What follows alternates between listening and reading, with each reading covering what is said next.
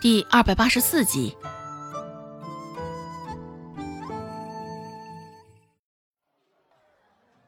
温志安扯着嘴角说道：“小嫂子，你还不知道吧？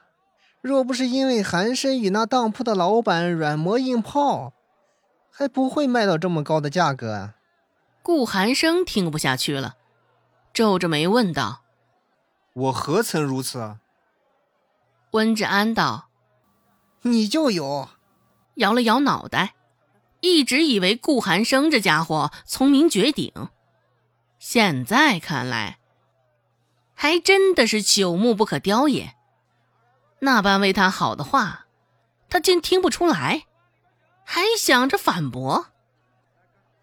现在被银子迷住了眼睛，周芷也懒得去管他们之间的打趣，刚将钱袋子收好。门口就传来一阵脚步声。原本嘴里还在絮絮叨叨的温志安，现在也闭上了嘴，一脸紧张的看向门口。顾寒生也是紧皱着眉头，板着一张脸看着门口的方向。就连一向没有什么表情的蔡贺，现在脸上也浮现起了一层的不耐烦。这脚步声，周芷是不怎么熟悉。只是对于顾寒生他们几个人而言，却是再熟悉不过了。不过，透过三个人整齐划一的反应，周芷也猜到了，这来的人大抵就是柳青青了。没有想到，今儿个他也没有缺席，而是姗姗来迟了。脚步声由远及近。很快就停在了门口，一抹桃粉色甚是扎眼，一下子就闯进了周芷的视线。柳青青脸上带着甚是明艳的笑意，只是注意到房间内还有周芷在，这才收敛了些。原本开心的笑脸，现在也渐渐多了几分其他的意味，多了几分嘲讽的味道在其中。这回，柳青青不是空手而来的，手上还端着一个瓦罐瓦罐不小，柳青青捧的也甚是吃力。周芷瞅了一眼柳青青那两条纤细的胳膊，还真是为难她了。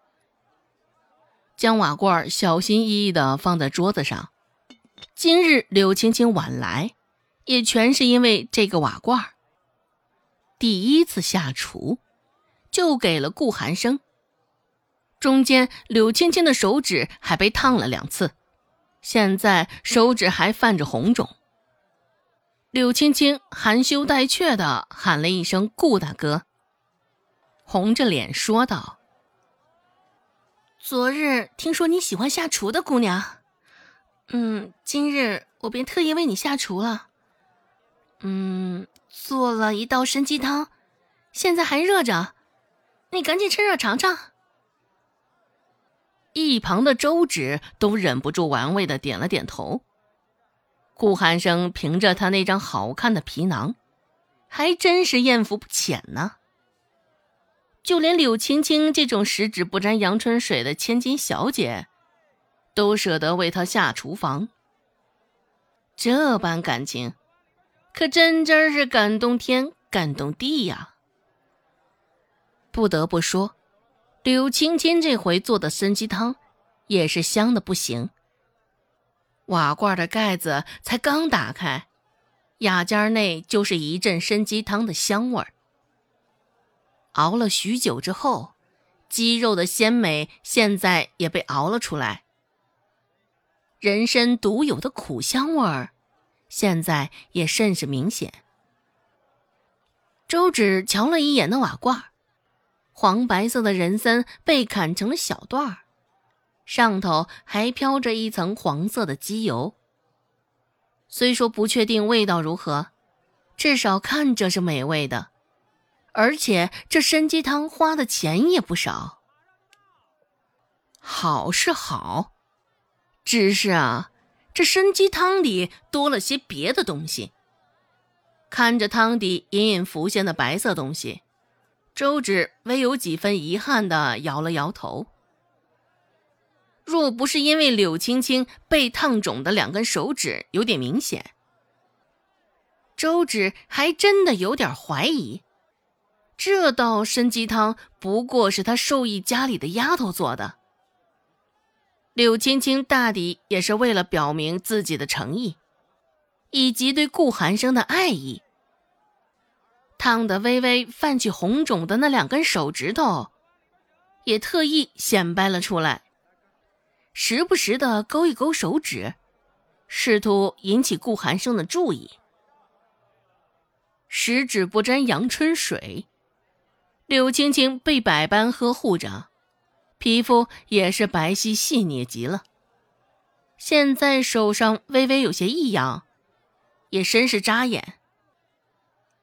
不过，顾寒生也就在柳青青甫一出现时，视线往他的手上扫了一眼，而他也没有开口说任何些许安慰的话呀。